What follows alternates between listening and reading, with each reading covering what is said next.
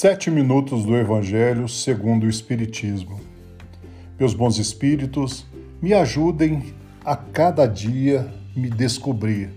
Sei que dentro de mim há um mundo de luz, alegria e paz esperando a minha busca.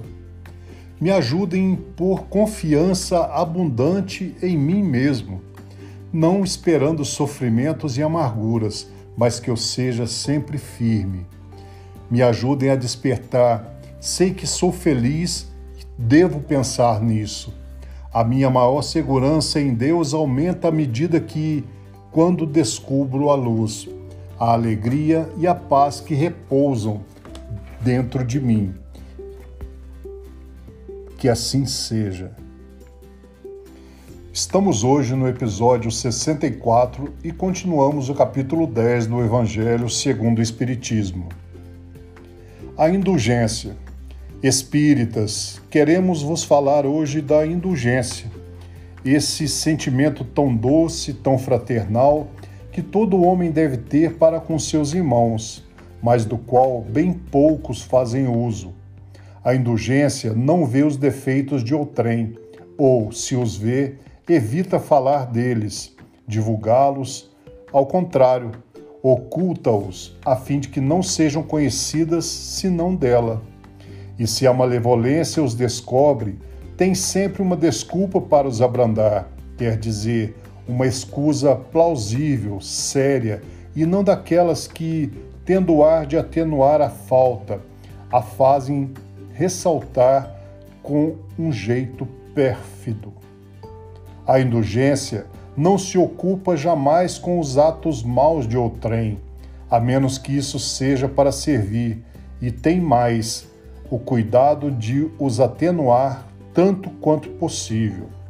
Não faz observações chocantes, não tem censura nos lábios, mas somente conselhos, o mais frequentemente velados. Quando criticais que consequências se deve tirar de vossas palavras, é que vós que censurais não teríeis feito o que reprovais, e valeis mais que o culpado.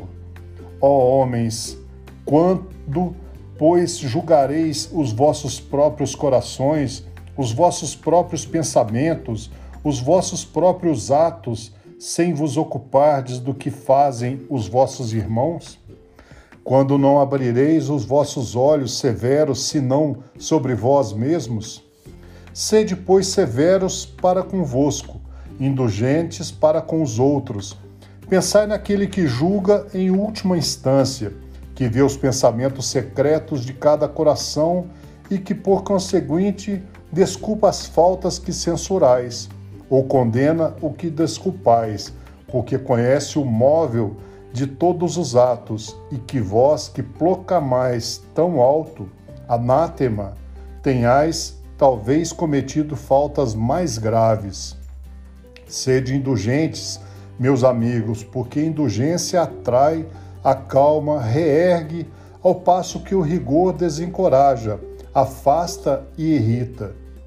Sede indulgentes para com as faltas de outrem, quaisquer que sejam. Não julgueis com severidade senão as vossas próprias ações, e o Senhor usará de indulgência para convosco como dela usastes para com os outros.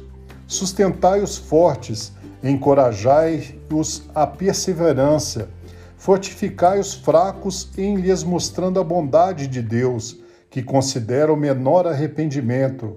Mostrai a todos o anjo do arrependimento estendendo sua branca asa sobre as faltas dos homens e velando-as assim aos olhos daquele que não pode ver o que é impuro.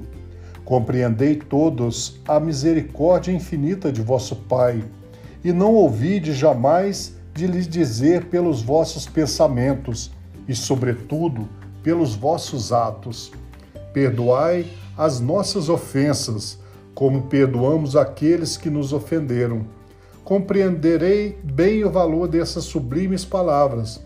Não só sua letra é admirável, mas também o compromisso que ela encerra, que pedis ao Senhor em lhe solicitando para vós o seu perdão, apenas o esquecimento de vossas ofensas, esquecimento que vos deixa do nada, porque se Deus se contenta em esquecer as vossas faltas, ele não pune, mas tampouco não recompensa.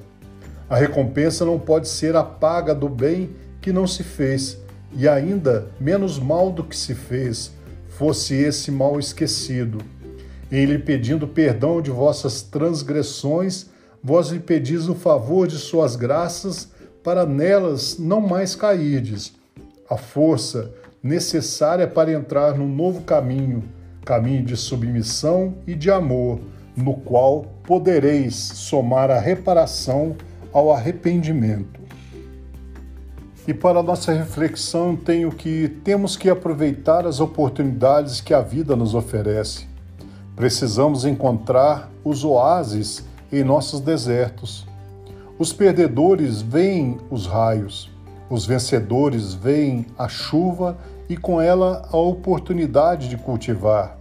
Os perdedores paralisam-se diante das perdas e dos fracassos. Os vencedores veem uma oportunidade para começar tudo de novo. Por isso desejo que você seja um grande empreendedor e quando empreender, não tenha medo de cometer falhas e quando cometê-las, não tenha medo de reconhecê-las e quando reconhecê-las, não tenha medo de chorar. E quando chorar, não tenha medo de reavaliar a sua vida. E quando reavaliá-la, não esqueça de dar sempre uma nova chance para si mesmo.